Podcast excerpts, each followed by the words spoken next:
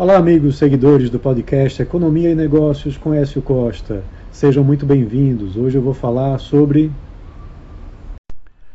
a renda domiciliar per capita calculada pelo IBGE, que em 2023 teve aumento nominal de 16,7%, chegando a R$ 1.893 por mês versus R$ 1.625 do ano anterior.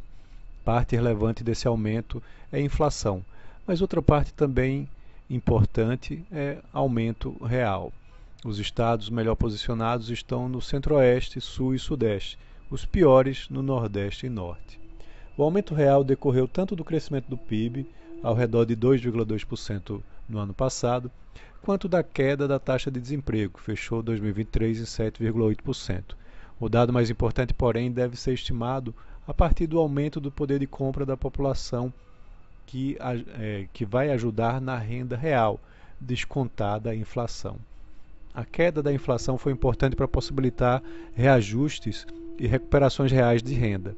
O Distrito Federal continua no topo da renda per capita domiciliar brasileira em R$ 3.357, enquanto Maranhão possui a menor, com 945 reais mensais.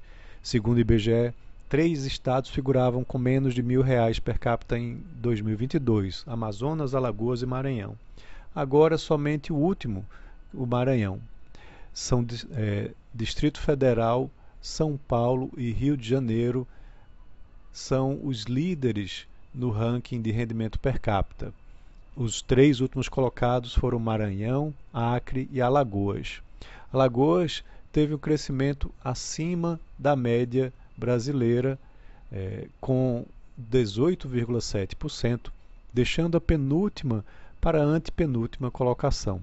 Pernambuco saiu do terceiro pior lugar para o quarto pior, embora tenha tido um crescimento de apenas 10,2% na sua renda nominal. Então é isso, um abraço a todos e até a próxima.